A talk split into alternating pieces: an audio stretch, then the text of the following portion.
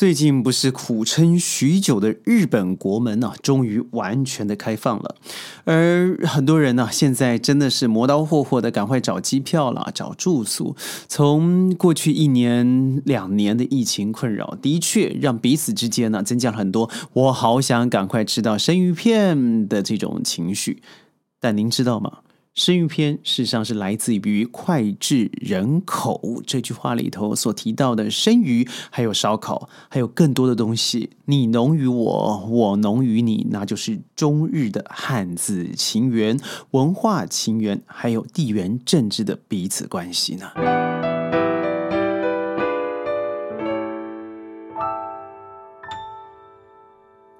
欢迎各位加入今天的宣讲会。首先我要说的是，宣不是个哈日族。以前呢，喜欢去日本，最重要的是因为我们都知道它的 Big Camera 或者是它的 Yondobashi 里头的电器。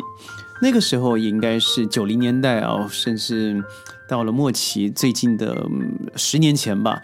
那日本还有一些创新的创作，但是近年来对于嗯整个电器，包括了整个智慧产业的生态链，完全。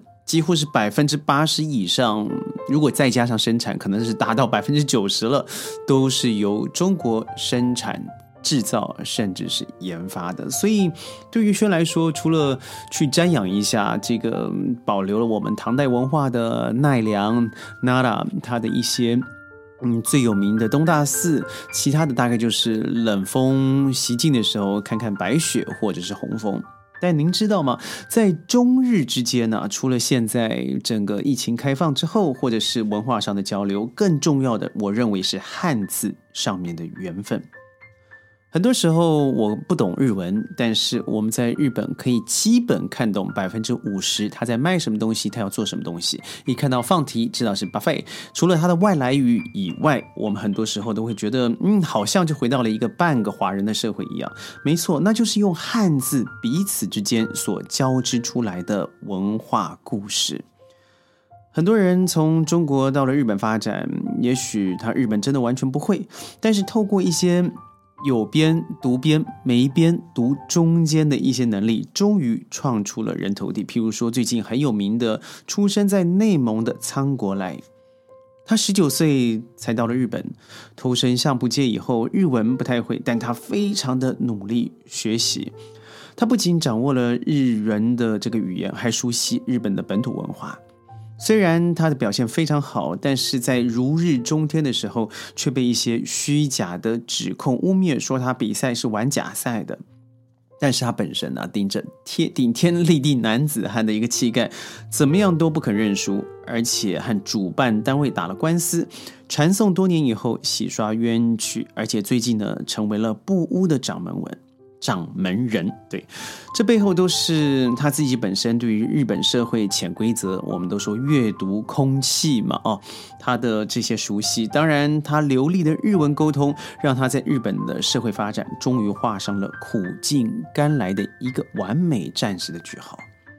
出生在沈阳的关林啊，十六岁在东北育才中学参加了日语演讲比赛，他那个时候得到了第一名，后来到日本留学。居然还获得了选美冠军，而且成为日本 SBC 电视台的日文节目的主持人。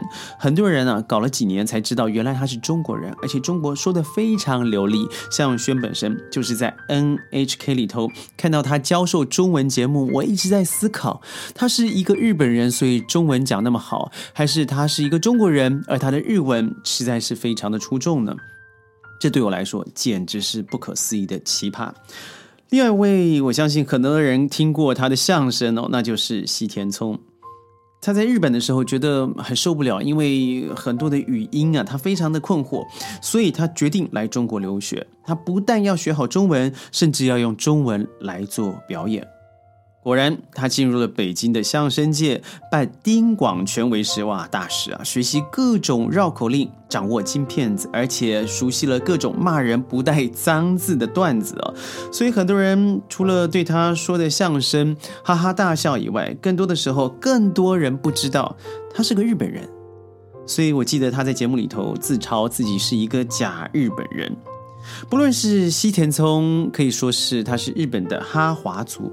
或者是关林，他是中国的哈日族，我觉得他多少都代表了一个以汉字密码之间呢所交流的文化影响。我相信你或许也喜欢日本，但我更要提起的是，中华文化不只是对。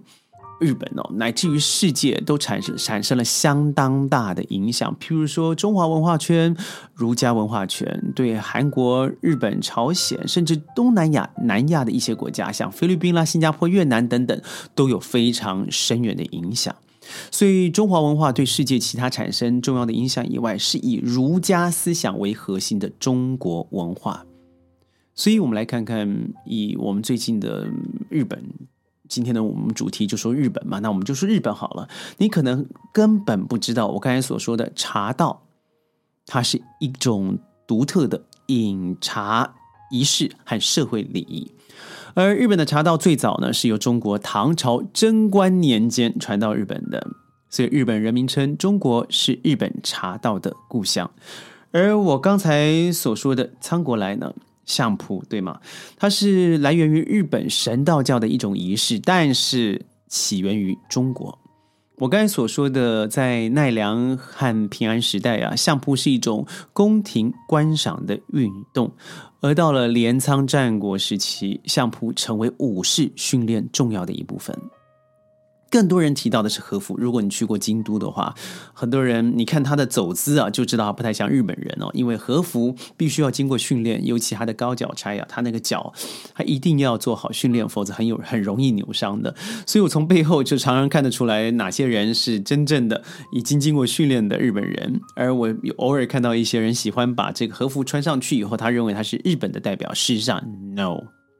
和服是日本传统民族服饰的称呼而已，它也称作着物。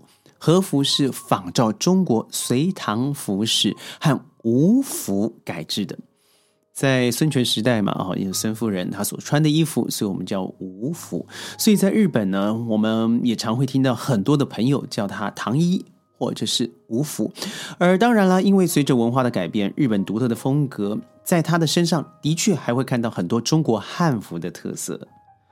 柔道，柔道呢的基本原理不是攻击，而是一种利用对方的力量的护身之术。所以柔道的级别啊，它是用腰带的颜色，譬如说白和黑来表示的。柔道是中国拳术的发展，源出于少林之门呐。明末的时候，中国的一位武林高手叫做陈元赞。我相信电影各位看过，将中国的武术传到了扶桑，现在呢就成为世界上的柔道之先河。另外，我相信大家都知道的空手道，空手道是由距今五百年前的古老格斗术和中国传入日本的拳法柔合而成。空手道不使用任何武武器哦，仅使用拳和脚。与其他的格斗运动相比，是一种相当有这个实战意义的运动形式。另外，我要提到的书道，所谓的书道，古人日本古人啊叫做入木道或是笔道，直到江户时代，也就是十七世纪左右，才出现才才会出现了这个书道的这个名称。在日本用毛笔写汉字而盛行的书法，应该是在呃佛教传入之后，僧侣和佛教徒模仿中国用毛笔来抄录经书。饮食，我刚才在节目前已经说到了，日本主菜是鱼，生鱼片、寿司，则是唐朝时由中国传入日本的，经过日本人的改良，在日本成为一个非常受欢迎的食物，让我们误以为。真的生鱼片是源自于日本，实际上不是。我刚才所说的“脍炙人口”这个字就可以证明，一个是烧烤，一个是生鱼。因为生鱼是一个非常健康的烹煮方式嘛，所以它可以减少鱼肉中的营养流失，所以非常的广为流传。最重要的是新鲜、简单料理。唐的招提寺，它是在如果各位熟悉京都的话，奈良市西京五条街。呃，在西元七百五十九年，为中国唐朝高僧鉴真和尚所建的。而道家的思想在日本呢，也长期的传播和沉淀，已经成为日本传统文化非常重要的文化之一了。所以，再看看我们的老庄思想啊，它和佛教的经典是同时在六世纪中叶的时候传入日本的，所以你看七世纪的时候，呃，圣德太子制定的十七条宪法，其中就包含了一些道家的思想。江户时代的道家思想就在日本开始普及了。我洋洋洒洒说了一些，但事实上有更多是来自于中国文化圈、中华文化圈。呃，譬如说我们都知道的理学。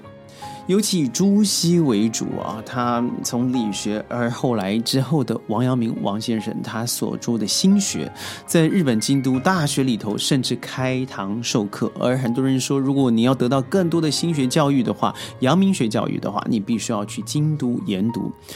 有的时候，我想的，我去欧洲应该有上百次的经验，他们今天去还十年去，二十年后去。状态是差不多的，尤其是古迹，尤其是博物馆的一些内容量。为什么呢？因为他们了解哦，这些东西是回不来了。但我们在过去的时候，很多时候把自己的古迹啊，或是一些文物、文物，经由了我们现在的人，我觉得粗俗不堪的一些美感破坏了，那这些东西真的就回不来了。当然，我知道过去的事情逝者已矣，但是。的确，在日本文化圈里头，我感觉到了一个东西，他们对于古物的维护，相当于欧洲启蒙思想的时候一样有这样的想法，保护文物远远比创现在新的建筑物更重要。所以我说个故事，我朋友住在伦敦，他是一个还功成名就的这个律师啊。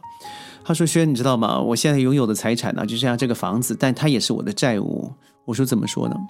我现在这个房子，因为是列为古迹，已经五百五十年了。我卖的话可以八百万英镑，但是你知道我维修的话要花一千六百万英镑。所以你说我到底是富有，还是真的因为这个房子而亏空呢？